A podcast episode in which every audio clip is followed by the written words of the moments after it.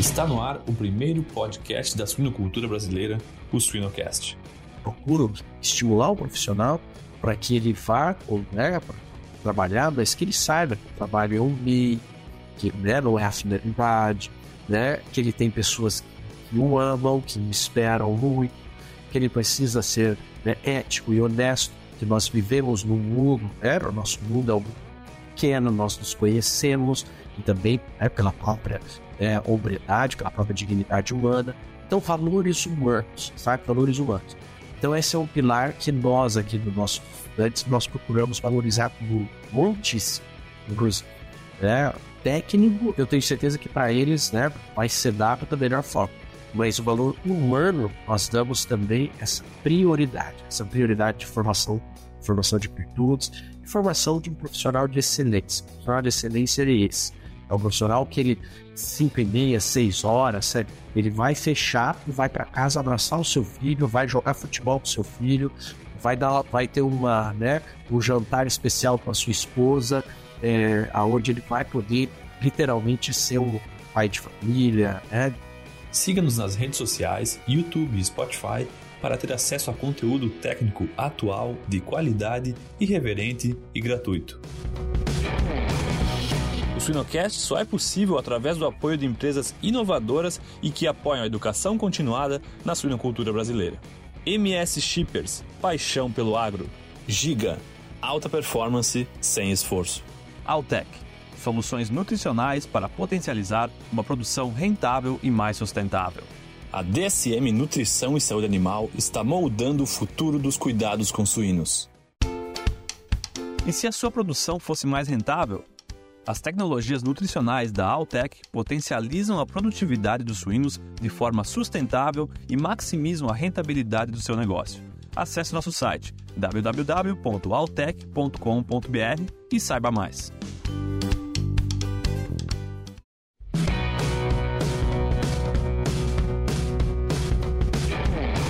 Boa tarde, pessoal. Estamos aqui começando mais uma edição do nosso Suinocast esse que é um programa bastante é, democrático, um, pro, um, programa bastante leve, uma conversa com pessoas que são referências aí no meio da suinocultura, no meio acadêmico.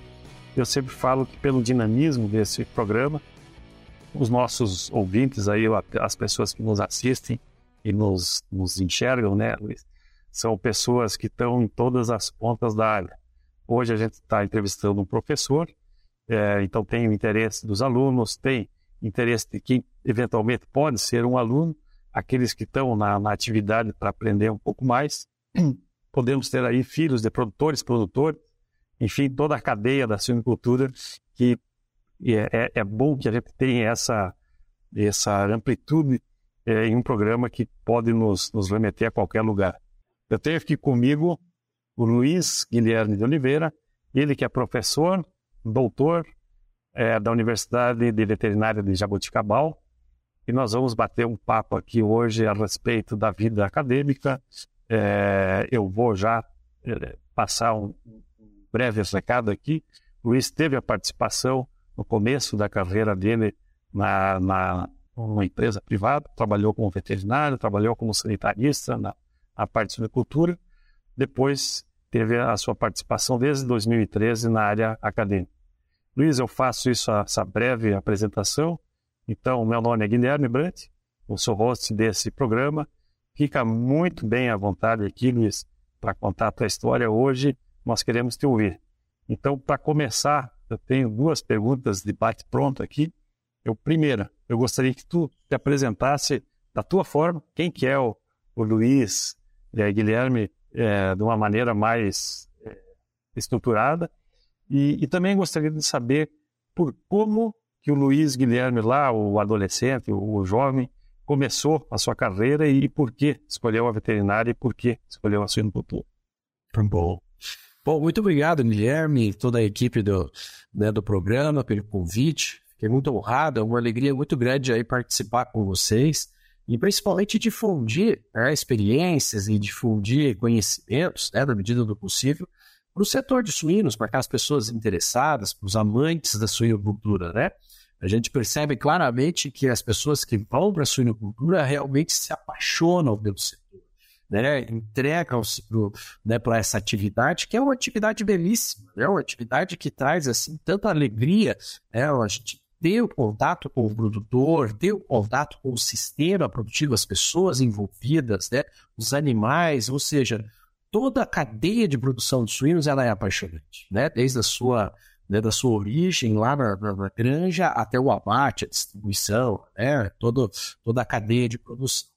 Bom, muito bem. Então, como você deve ter notado nessas palavras iniciais, eu realmente sou um entusiasta da suinocultura.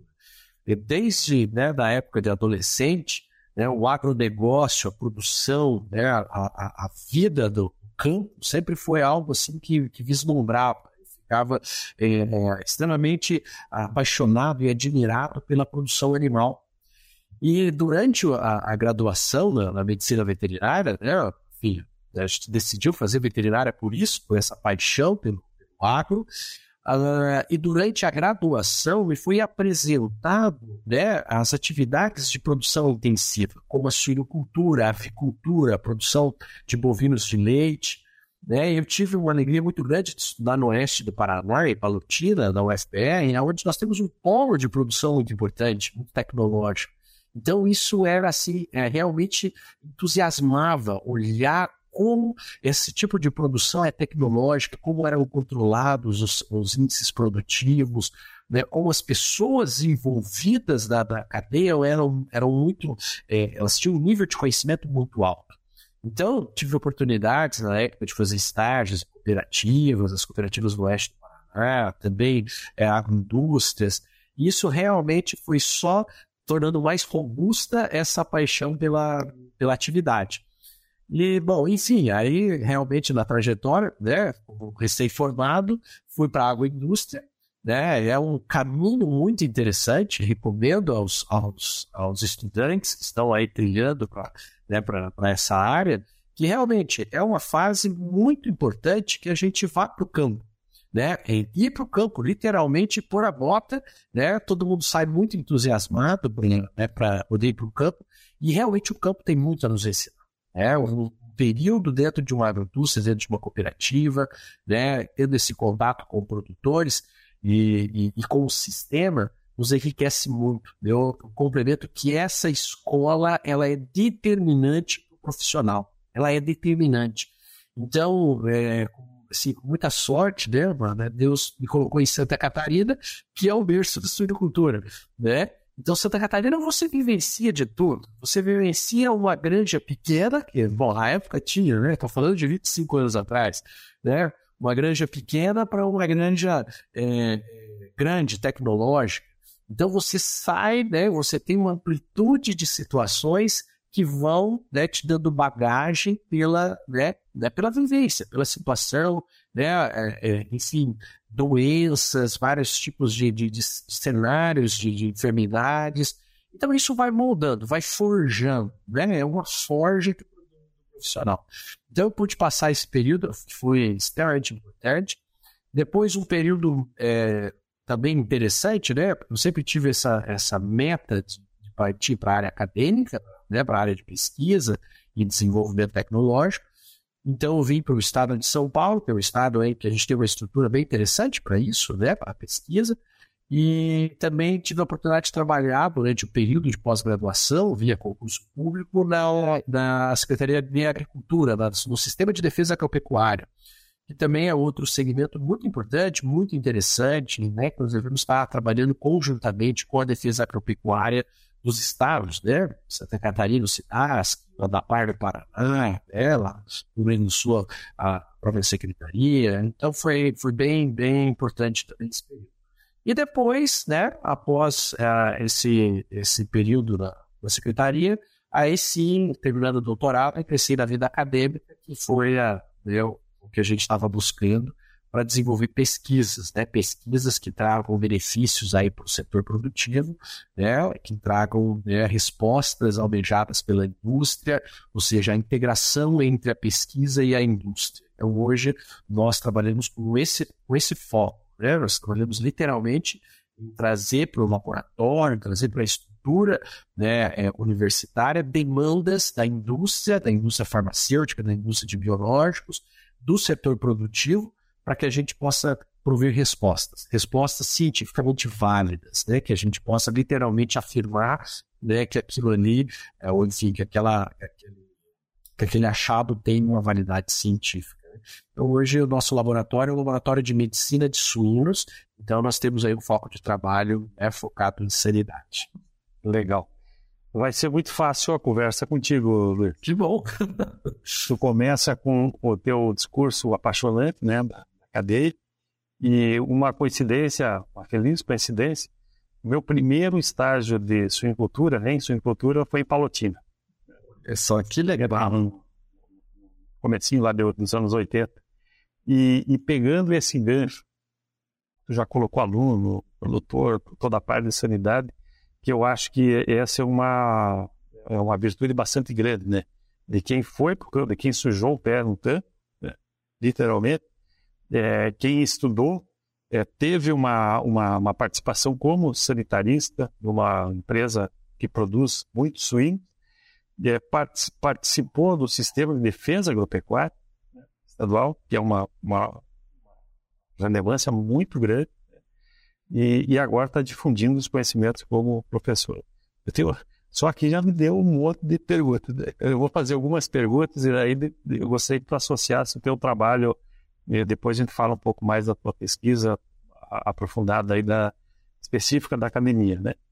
E, e eu gostaria de que tu aprofundasse um pouco essa tua vivência é, de veterinário de campo, é, a questão de sanitarista, o, que tu, tu, já falou que desde o começo tu, tu gostava da, da parte sanidade, doenças, né? E agora tu, tu tem uma série de trabalhos aí publicados e orientados, enfim, essa, essa cadeia, essa pirâmide aí se multiplicou muito, né? E que bom, em relação aos conhecimentos de sanidade.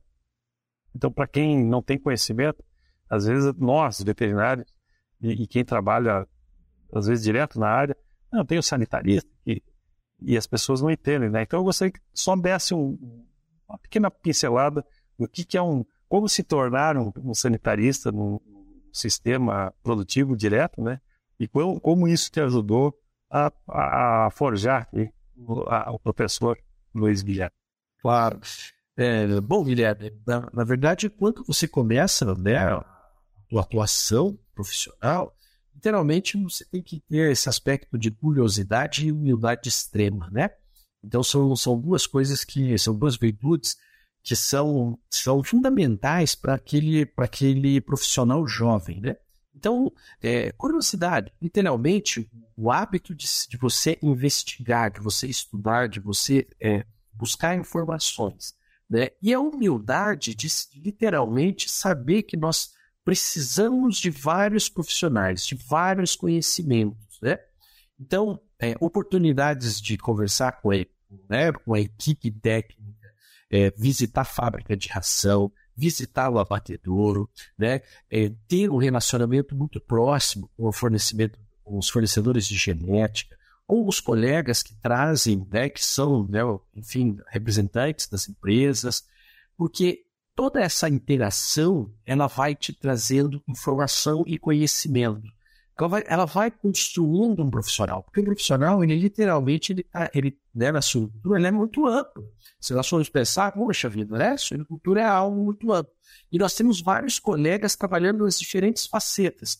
Então, é, oportunidades, por exemplo, um jovem profissional de participar de um evento, de um congresso, participar de um, né, de um evento científico, uh, ter oportunidades, por exemplo, de ir para o campo com outros colegas, eu achava isso uma coisa fundamental. Quando eu estava no início da carreira, eu adorava acompanhar os colegas, porque os colegas que estavam há mais tempo já iam dando dica, não, porque fiz isso, fiz aquilo, aqui, né, essa situação e tal, porque as histórias depois elas vão se repetir, né? Vão se repetir. E é, é importante ter um tempo, né? Um tempo de extensionista, é importante ter um tempo, literalmente, né? né? Você tá lá na linha de frente para depois, com uma experiência, né, um know-how um pouquinho maior, você passar para um segundo momento, que é o momento do sanitarista, né, que é aquele momento de uma pessoa que vai pensar um pouco mais estratégico, né, de uma, de uma função um pouquinho mais estratégica dentro da, da, da indústria, né, da cooperativa, Para quê? Para você usar essa experiência, usar essa rede de network que você construiu para solucionar problemas. Porque o sanitarista é isso, é solucionar problemas. Nós temos que solucionar problemas e, e fazer prevenções. Né? É, quais são as nossas prevenções? E, e, evidentemente, isso passa por esses diferentes segmentos. E, evidentemente, passa pela fábrica de ração, passa pelo fornecedor de genética, passa pelo transportador, passa pela, né, pela, pelo granjeiro, pela sua equipe, né, passa por, por enfim, por, por N atores que o sanitarista tem que ter esse bom relacionamento, né? Então, o network, né, o bom relacionamento, ele vai sendo construído por essa experiência de humildade e curiosidade, sabe? São duas coisas que, ela, que elas vão te impulsionar, né? Elas vão te impulsionar para que o profissional eh, consiga ir almejando postos dentro dela, enfim, cargos, né? responsabilidades, né? Porque cada cargo, na verdade, é uma carga, né? A gente tem que pensar, tem isso, né? Um cargo é uma carga. Né? Então, veja, quem está no corporativo, literalmente tem uma carga muito grande, né? É um poder decisório muito grande, né? Tem toda uma, né, uma responsabilidade de um efeito em cadeia muito grande. Para ele, essa carga, ela literalmente, ela vem, tem que ser construída é, ao longo de um, período, né, de tempo. Então, é, eu acho que durante esse, esse, essa fase inicial, é muito importante isso, sabe? Ter, ter literalmente curiosidade, vai, né? Não ter, não ter, é, não, não aceitar muito as coisas prontas, né? Tipo, ah, não, faz isso, resolve, sem pensar, né? Nós somos cabeças pensantes, nós temos que pensar, né? Mas por que isso, né? Da onde veio isso? Estudar, né? Estudar a vida toda, estudar aspectos diferentes, administrativos, né? Isso acho que, que constrói quem quer chegar né, posições importantes. Muito bom. O, res, o resuminho aqui básico. E, e um recado, né? Um recado para quem é teu aluno e para quem é aluno de veterinário, ou seja, qualquer outra área. Palavras que tu comentasse aqui, né? A questão de buscar, estudar, humildade, os focos, né? eu vi no teu currículo, o curso, o velho curso de necrópsia, coleta de material e envio de material da, da Embrapa. Né? Uhum. Então, essa, essa fome de fazer esse tipo de curso, fazer as necrópsias na campo, também acompanhar as pessoas. E tu, fez um comentário importante também, né? É, a questão dessa, de, de toda essa cadeia, né? Seja a genética, a fábrica de transporte, a instalação e o, e o, e o produtor, e o resultado, os grandes os, os, o resultado de grandes empresas, de grandes, seja cooperativa, agroindústria ou produtor independente que tem as suas grandes grandes, ele está na mão de, de, de, de, é difundido, né? As várias granjas que fazem esse resultado. Então, às vezes, a importância de, de e ver, pô, tem alguma coisa diferente nessa granja, vamos dar uma coletada diferente no material. Ou vamos abrir os animais, fazer necrópsia, né? Então aqui eu acho que já vale um recadão aí para aulas de necrópsia, aulas de, de epidemiologia, e a importância que isso tem e aonde que isso chega, né? Acho que o propósito aí de associar a sanidade é resultado mesmo. Muito legal. Bom, eu gostaria agora que tu ficasse livre para falar do que tu tem feito da tua atividade principal, né? Mais voltada aí à questão é, da, das, dos impactos respiratórios, dos impactos é, tanto financeiros como de desempenho, né? E eu já te largo picando aqui uma, uma pergunta para aquecimento, né? É, e, e, vou botar um pouco de história aqui, Luiz. Né? É, no, quando, quando eu estava na operação, nós começamos a fazer experimentos para ver se a vacina de micoplasma justificava o uso. Estavam entrando no, no, Brasil efetivamente. Né? Então, pô, que bom que, que, a coisa evoluiu tanto e hoje a gente fala de tecnologias muito, muito robustas né, em relação a, a vacinas e vacinações. Mas quando a gente fala aí de perdas respiratórias, pleurisias, condenações, qual que é o impacto hoje real das doenças respiratórias em desempenho e custo? Eu sei que essa resposta é difícil, mas assim, ó, uma, um bate-pronto aí em relação ao tempo. Olha, Guilherme, eu assim, evidentemente, né, os colegas pesquisadores, cada um valoriza a sua área, né, sua área de atuação, né, sempre dá que bom, né? luz, é, põe luzes na sua área de atuação.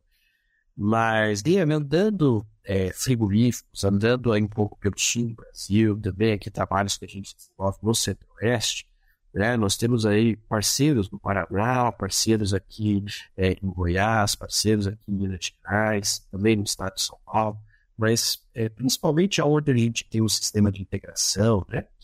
É, eu posso te afirmar com toda certeza que é assustador, é assustador os nossos atuais índices de condenação. Ou, melhor, vou refinar essa informação, os nossos índices de desvio de carcaças para o DIF. Tá? Então, nós temos aí cooperativas, temos, é, enfim, né, nós temos sistemas produtivos que, se a gente pegar um histórico, histórico isso não, não, não, tem problema nenhum a gente compartilhar, porque são dados públicos do SIGCIF, né? ah, que durante o ano, por exemplo, de 2019, nós tivemos 18% de animais desviados para o DIF. Aí chegou o ano de 2020, né? Mais de 20%, né? Ano de 2021, 25%. Ou seja, veja, dos animais abatidos, 25% serem desviados é assustador. E isso, assim, é uma, é uma realidade. Quem está nas plantas hoje vai escutar esse podcast vai falar, meu irmão, né, a minha situação aqui pode ser um pouco diferente, mas eu tenho certeza que muitos aí vão falar, puxa vida, não, realmente, aqui nós estamos tendo índices parecidos. Ah, e veja, quando nós vamos é, esmiuçar os dados do que a gente tem de desvio para o TIF, né, para a inspeção final, grande parte são devido aos problemas respiratórios. Grande parte são devido aos problemas respiratórios, especialmente quando nós analisamos, por exemplo, pleurezias. Ah, veja, então nós temos esses índices que são realmente alarmantes, e aí nós vamos esmiuçar o que nós temos na, nessas condenações, e grande parte é, são problemas respiratórios, devido a pleuresias, né? Só que a, o CIF ele acaba, ele acaba é, colocando no seu consolidado pneumonias. Então, ele põe pneumonias, né? Ou em geral, pneumonias. Então, veja, nós temos um problema grande, eminente, nós temos um problema que literalmente impacta o nosso setor produtivo, né? Que são as, as, os problemas respiratórios. E claro, né? Nós vamos entrar dentro do, do cenário marco por exemplo, você vai pegar agroindústrias que têm foco em exportação, elas estão exportando carcaças, elas vão estar de olho nisso. Vão estar literalmente de olho nisso. Por quê? Porque qualquer carcaça que tenha sinal de, de, de pleuresias, você já não pode marcar. Você já não embarca para exportação. Agora, a indústria nacional, a indústria que está produzindo para o país, né, que está produzindo para carcaça para embutido, para de soça e tal, já não tem tanta preocupação. Então, é, é, é, veja, aí você está dançando num cenário que alguns estão preocupados e outros não estão preocupados. Mas a doença, ela não quer saber. A doença, ela espalha. Ela não quer saber do meu cliente, né? Ela não quer saber de né, para quem que eu estou mandando a carcaça. Então, veja, nós literalmente nós estamos passando por uma fase já, numa série histórica de grandes desafios. E, evidentemente, quando nós formos calcular isso aí, se a gente, aí nós precisamos de trabalhos científicos, né? Para calcular e monetarizar isso aí, essas perdas, nós vamos ficar também muito assustados. Nós fizemos um trabalho recentemente com pneumonia exótica, é, mensurando áreas de lesão de pneumonia exótica, né, de acordo com o tamanho da área de consolidação, que é o volume né, do pulmão afetado, e correlacionando com o ganho de peso diário lá no campo lá no campo. E nós chegamos a resultados muitíssimos interessantes. Hoje a gente não encontra lá grandes áreas de lesão, né? 30%, 40% de lesão. Mas nós encontramos frequentemente 15%, 20% de área consolidada.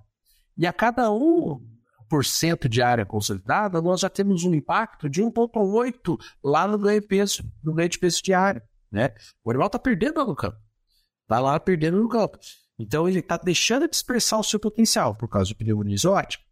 Bom, aí nós vamos esmiuçar um pouco mais. A pneumonia exótica, né, a Mycoplasma ele só é o pré-requisito para que comece a dar problemas de pleuresias. As pleuresias estão intimamente relacionadas com, com a pneumonia. Então, eu perdi no meu ganho de peso por ter a, a, a, a pneumonia zoótica micoplasma, e depois, evidentemente, eu perdi também, né, alguns animais, por condenação. Porque entrou a pastorela, porque entrou o APP, tá? Por quê? Porque esses animais estavam susceptíveis, susceptíveis. E aí também, o que nós vivemos hoje na atualidade, esses surdos né, de influenza, né? A influenza passando e sendo potencializada por, por esses, esses agentes. Então, veja, uh, uh, se nós pegarmos e formos é, buscar os dados de perdas sanitárias hoje, eu assim, tenho né, uma grande é, uma grande ânsia de mostrar isso para o setor produtivo, dizendo, olha, né, aqui nesse segmento vocês estão perdendo. Evidentemente, nós estamos deixando também de ganhar em outros segmentos, mas sanitariamente, a qualidade nossa respiratória, nossas granjas, ela tem, deixa muito a desejar. Nós temos muito campo para avançar. Nós temos muito campo, né? Você trabalhou aí, você tem uma experiência larga, você vê que em vários setores nós avançamos muito, né? Produtividade das, das fêmeas, tal, né? Agora, alguns aspectos nós regredimos. E a qualidade respiratória, a qualidade do ar dentro de granja, a, nós, nós demos uma regredida. Nós não, nós não avançamos, nós regredimos. Então, assim, nós temos campo para avançar. Nós precisamos dar foco nessa na qualidade respiratória. E aí, nós estamos conduzindo algumas pesquisas agora, só complementando, de microbioma, né? Ou seja, microbiota respiratória, mostrando quando nós estamos sendo afetados com esses distúrbios, né, de fatores de risco e outras coisas, com os distúrbios respiratórios, né? Então, quanto você perde da sua saúde pulmonar. Eu, é, a pergunta era, era tu, tu, tu deu só uma, uma, pincelada, e a pergunta era qual tem de, de novo aí na, na, linha de pesquisa, né? Quando tu fala em microbioma e, da, e, das, e das questões de, gerais da, da, das pleurisias, das pneumonias exóticas, aquilo bacilo e, e a influenza e tudo que pode vir é, junto, né? O que, o que em relação ao microbiota, e, e tu comentou também dos fatores de risco, hoje o que, que a gente pode botar aí de, dos principais fatores que, que nos tiram aí o sono? Olha, é, aí a gente tem que separar de algumas, algumas áreas, né? Então nós temos fatores de risco que são inerentes à nossa questão de manejo e estrutura, né? Então esse ainda nós, nós temos algumas coisas para melhorando, né? Então, veja, nós temos ambientes que são inadequados para os nossos animais, principalmente pensando em concentração de gases, poeira, né? Então, você chega dentro de um crechário, às vezes, né, pega no sul do Brasil, você entra no crechário no época de inverno, a gente não consegue ficar 10 minutos dentro do crechário. Concentração de amônia, pegar sulfídrio, né? Você vê que ele é um ambiente carregado, você não tem renovação de ar, né? Você não tem uma renovação, um ambiente adequado para disponibilizar o ar de qualidade para esses animais. Então você pega um animal que recebeu lá o seu micoplasma da mãe, por exemplo, né? infectou lá no desmame, e ele já está com o micoplasma no prechário, e o micoplasma vai encontrar condições ideais para que ele cresça. Né? Então você tem citostase, você tem é, é, gases tóxicos fazendo né, um dano nessa mucosa, nesse aparato muciliar, nessa proteção muciliar. Por, por quê? Por fatores né, ambientais, ambientais. Depois, nós temos a pressão de infecção, né? a pressão de infecção de, de alguns patógenos. Né? Alguns patógenos, como né, que são patógenos é, que a gente pode dizer patógenos que, estão, que participam da microbiota ambiental, como Pasteurella tal, eles vão ser é, potencializados por outras infecções, como o próprio micoplasma. Mas tem outros que são patógenos que entram e fazem o estrago e vão embora que é a influenza. Né? Então, medidas de biosseguridade né, são, né, que estão sendo falhas, às vezes, também, ah, às vezes até programas de prevenção mesmo para a influenza, né, específico para influenza, são extremamente importantes. Porque a influenza, ela vem e ela, e ela vai e passa como um grande desafio para a grande. Desafios respiratórios, né, a gente tem essa questão da pressão de infecção, né, relacionada à granja, que é onde os desafios são desafios de manejo, né? Então são os desafios que nós encontramos corriqueiramente nas, nas granjas, né? Ou seja, concentração de gases, poeira, né, o quanto isso irrita, o quanto isso atrapalha o sistema de depuração mucociliar, por exemplo, né, a defesa né, do sistema, do trato respiratório dos suínos. Então, a qualidade do ar é algo que nós precisamos dar uma atenção dentro das nossas granjas. Né? Nós intensificamos, as nossas granjas ficaram mais lotadas, as nossas granjas estão com adensamento maior, nós temos grandes empreendimentos, ou seja, barracões muito grandes, aonde a qualidade do ar pode ser é, muito desfavorável para o suíno.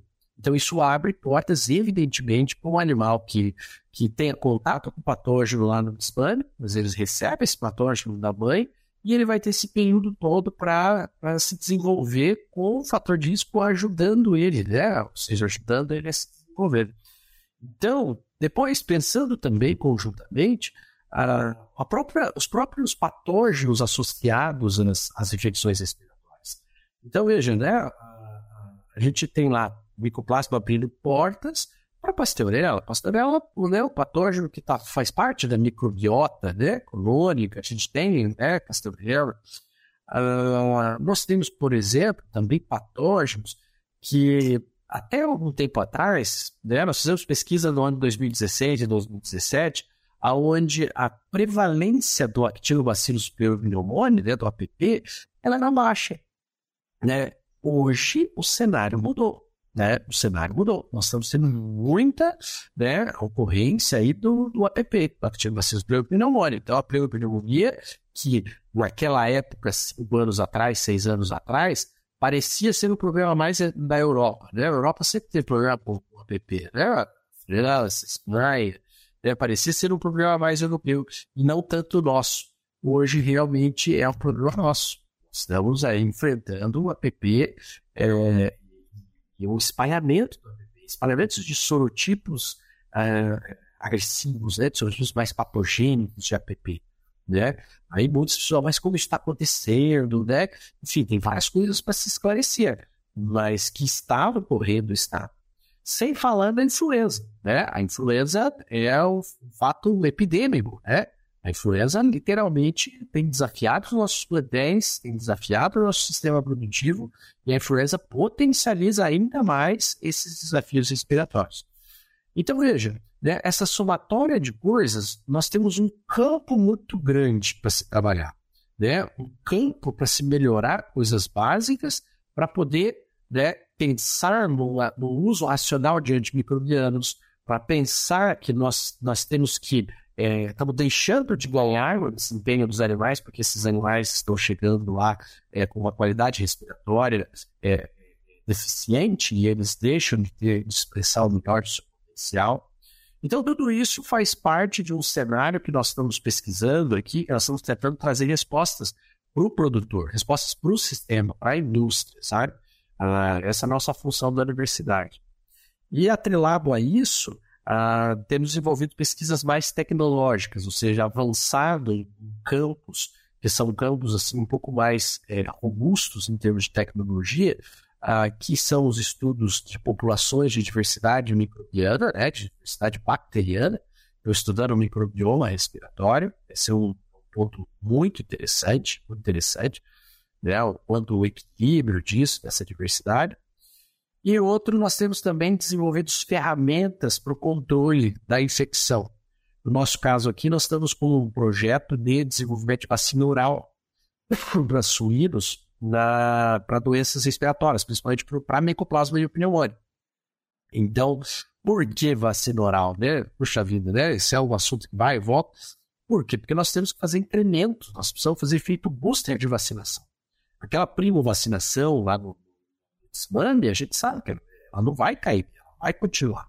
Entretanto, não é o melhor momento para vacinar. Todo mundo sabe disso, né? Mas é o momento possível, né? Momento mais é, viável. E agora a gente quer prover um, né, uma oportunidade para que dê um incremento nessa resposta. Como? Via água injetável de novo? Então, estamos trazendo ferramentas e tecnologias novas para que impacte ainda menos a questão do, do manejo, que a gente possa dar uma resposta para esses animais ou dar uma possibilidade de incremento da resposta é, imunológica. É tão importante para o combate dessas enfermidades. Coisas, coisas novas e diferentes vindo por aí. Exatamente. Temos que fazer tecnologia, né? Precisamos é, desenvolver isso. Já pensou estar no top 1% da suinocultura? Acesse academiasuina.com.br e invista no seu conhecimento. O Suinocast só é possível através do apoio de empresas inovadoras e que apoiam a educação continuada na suinocultura brasileira. Biodevá, resiliência por natureza. IPRA, construindo imunidade para um mundo mais saudável. Seva, sempre com você, além da saúde animal.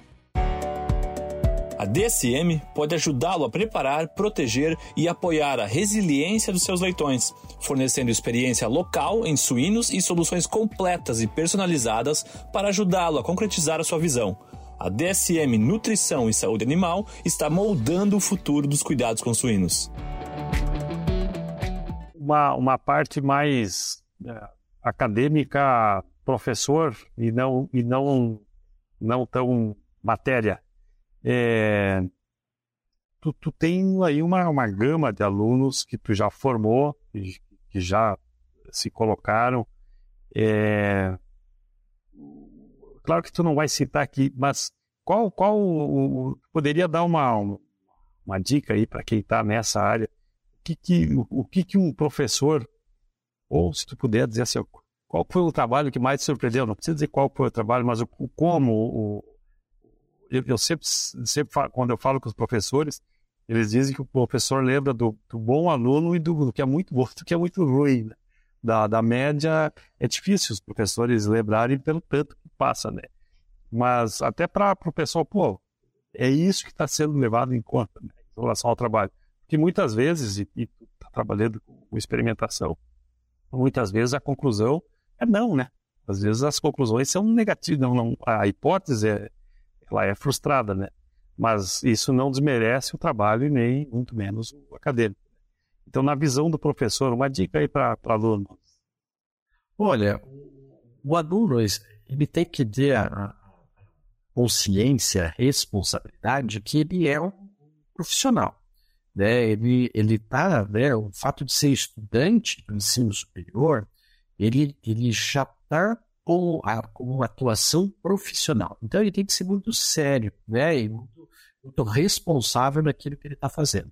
Né? O pré-requisito, evidentemente, é, é ter a, a disposição para estudar e aprender, correr atrás.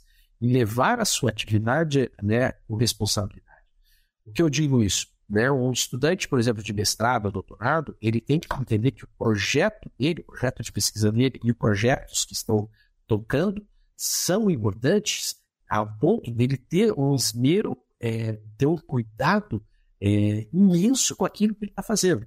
Então, por exemplo, uma amostra que ele vai coletar, ele tem que coletar essa amostra da melhor forma possível, armazenar essa amostra da melhor forma possível, identificar essa amostra. Por quê? Porque ali é o trabalho dele. O trabalho dele, ele, tá, ele tem que trabalhar com a responsabilidade que aquilo ali custou muito que aquilo ali custou a vida de um animal, que aquilo ali custou dinheiro público ou privado, né? alguém está investindo, alguém está pagando a conta, para que ele dê um resultado é, interessante, sabe? E aquela, aquela premissa, né? O, o, aluno, ele, né, profissional, ele tem que estar tá sempre estudando. Né? Então, é, o fato de estudar, de ler, de atualizar, ele, enfim, é um pré-requisito é, básico. E foi engraçado você falando, né? Da, a gente lembra dos melhores e lembra dos piores. E realmente chama muita atenção. Então vamos pensar sempre nos melhores, né? Vamos pensar naquele quartil dos melhores, né? Então, o que, um bom aluno se destaca? Não pelo conhecimento dele, tá? Não é o conhecimento de que eu sei tudo de influência, eu sei, né, tal, de reprodução. Não, não. Mas o que ele se destaca é pela capacidade dele de organização do trabalho, né? Não é só a capacidade de trabalho, de sair correndo que nem doido trabalhando, mas não, de organizar bem e executar bem o seu trabalho no, no horário que é para ele trabalhar, ele trabalhar intensamente, trabalhar bem, sabe? Isso aí se destaca, porque você vê o resultado lá na frente, você vê uma boa publicação, você vê um bom relatório, você vê uma defesa brilhante, você vê que o indivíduo pensou nas várias variáveis, você vê que o indivíduo pegou experiência, então você percebe que o resultado daquela pessoa organizada, né, que, que trabalha com intensidade e organização, ela é diferenciada. Ela é diferenciada. Legal, boa dica. E, e, e, gostei da, da tua frase aí, que a gente sempre fala muito de propósito, né? Essa questão de que a coleta bem feita e o pacote coleta bem feito, ele custou a vida, e mas mais do que isso, ele pode salvar a vida de muitos outros. Então, para ver a relevância de, desse trabalho, dessa responsabilidade. É, exatamente. Legal. Também isso. E, o, e o, uma pergunta agora mais, mais leve aí, que a gente está mais vendo se encaminhando, uma parte mais de encerramento. O, o, o que, que te tira o sono como, como professor ou como, como cadeia de silvicultura, que tu já viveu vários cenários, né? E, e tu vê hoje, é, acredito que tu vê teus alunos sendo sanitaristas, tu vê ex-colegas que foram sanitaristas, está numa posição é, diferente aí o que, que te tira o sono em relação à nossa suinocultura? Bom, a, a suinocultura em si, pensando no segmento, que deixa a gente muito aflito é ver essas, essas idas e vindas de crises da suinocultura. Né? É porque, evidentemente, eu não crio suínos, mas eu participo do setor. Então, a gente compartilha com, com os produtores, né? especialmente os produtores e a indústria, ah, dessa, dessas crises. Né? Então, essas crises, esse descontrole, né? tanto por parte de mercado, governamental, é, isso nos deixa assim abalados, porque você gosta, né? a gente tem um carinho muito grande pela atividade e, e quer ver a atividade crescer, né? quer ver a atividade literalmente se expandir, trazer recursos, trazer né, divisas para o nosso país.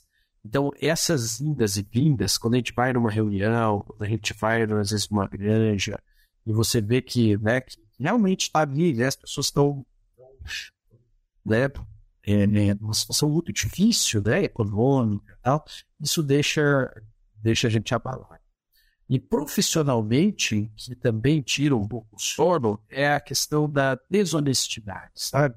Então, a desonestidade, o né, a vantagem, né, essa, né, que isso ainda, infelizmente, né, existe, né, existe muito. É, isso é uma premissa que eu trabalho aqui muitíssimo com, com os alunos, que é a ética, sabe? A ética profissional. Então, a gente, a gente procura desenvolver o lado humano do profissional, sabe? Ah, então, o lado técnico é um pilar, é um pilar importante, mas outro pilar muito importante para nós é o lado humano. E esse lado humano, ele tem essa interface é, família, profissão né, e, e Deus. Né? Literalmente, tem essa, essas três interfaces aonde eu né, procuro estimular o profissional para que ele vá né, para trabalhar, mas que ele saiba que o trabalho é um meio, que né, não é a né, que ele tem pessoas que, o amam, que o esperam muito, que ele precisa ser né, ético e honesto que nós vivemos num mundo, né? o nosso mundo é um mundo pequeno, nós nos conhecemos, e também né, pela própria né, hombridade, pela própria dignidade humana. Então, valores humanos, sabe? Valores humanos. Então, esse é um pilar que nós aqui no nosso estudantes, nós procuramos valorizar muitíssimo, inclusive. Né? Técnico, eu tenho certeza que para eles né, vai ser dado da melhor forma. Mas o valor humano, nós damos também essa prioridade, essa prioridade de formação, formação de virtudes e formação de um profissional de excelência. O profissional de excelência é esse. É um profissional que ele, cinco e meia, seis horas, ele vai fechar e vai para casa abraçar o seu filho, vai jogar futebol com o seu filho, vai dar, vai ter uma, né, um jantar especial para sua esposa, é, aonde ele vai poder literalmente ser um pai de família, né, realmente uh, cumprir com essas esse tema aí dá outro podcast, né? Esse aí é, é interessante, essa parte família, essa parte é, pessoa completa, né? Eu ia te fazer uma pergunta aqui, eu acho que tu já respondeu, né? Eu ia te perguntar o que tem a ver a relação escotismo com silvicultura. Oh. Já me deu uma, Olha só que pergunta interessante. Talvez a resposta já foi dada, né? Ué, é uma pergunta muito interessante essa, né? Você sabe que tem um grande colega nosso, que você conhece, o Tom Kramer, que é o exponencial né, no escotismo aí no Brasil, né? Eu, eu tive minha participação no, no escotismo também. Olha que legal, que algumas partes legais. Tá legal, a gente tá chegando ao, ao final aqui da nossa conversa. Eu acho que fazendo um resumo aqui, né? Reforçando essa questão da, da importância de uma base sólida, prática, né, para os nossos professores e para quem divulga a nossa suinocultura e o nosso conhecimento, né? Então, eu acho que é, é, valoriza e, e reforça é, quem está numa academia que, que possa é, ouvir de pessoas que, que, que, que já cheiraram a produção. Né? Então, eu acho que isso é muito importante. E também muito legal a gente conhecer a realidade de pessoas que estão em outros, em outros locais, né? E também essa nossa possibilidade de não precisar estar junto para difundir esse material, né? E, então eu te agradeço aí. E, é, e legal poder contar também com a Universidade de São Paulo, estadual, né? Nessa nessa nesse celeiro aí de pessoas, né? Que, que a gente precisa de muita gente boa para tocar essa nossa produção. Então, é, finalizando aqui, eu deixo a, eu, eu, já me despeço aqui, te agradeço imensamente pela tua disponibilidade, por pela facilidade que tu expôs aqui os temas, né? E te deixo aqui com uma, uma mensagem final aí para os nossos espectadores. Muito bem, muito obrigado. Eu agradeço muito a equipe de vocês também. E, sempre estaremos à disposição. Né? Contem conosco. Né? Nossa função é, é, essa mesmo: é tentar né, transmitir aí um pouco de, de, né, de, de, de experiência, de conhecimento. A universidade ela, ela é a casa de, de todos. Ela é a casa dos produtores, ela é a casa da indústria, ela é a casa dos estudantes. Né? A universidade ela está aqui para isso. Né? Estamos aqui para literalmente servir a sociedade. Então, contem conosco está de portas abertas, laboratórios, os alunos, né, e que a gente puder literalmente trabalhar em conjunto em prol desse segmento que disse que é a subcultura, nós vamos estar sempre à disposição, sempre, sempre literalmente à disposição da. Mais uma vez agradeço essa simpatia, agradeço todo essa, esse carinho aí de vocês por, né, por nós e o convite para participar desse programa. Legal, muito obrigado. Então a gente está chegando ao fim aqui de mais um episódio, né? Professor, doutor Luiz Guilherme de Oliveira, que nos deu uma, uma visão geral da teoria prática aí da produção, com uma, um enfoque bastante grande nas, nas questões respiratórias, nas questões de perdas e oportunidades que o campo traz aí em relação à sanidade, especialmente na parte respiratória, né? E finalizando aí com acho que uma mensagem bastante otimismo e otimista em relação à honestidade, aos valores dos alunos, né? E, a, e ao nosso a nossa plenitude aí como como produtor, como trabalhador, mas também como família e como ser humano geral. Obrigado, Guilherme, obrigado a todos os espectadores e a gente se vê por aí. grande abraço.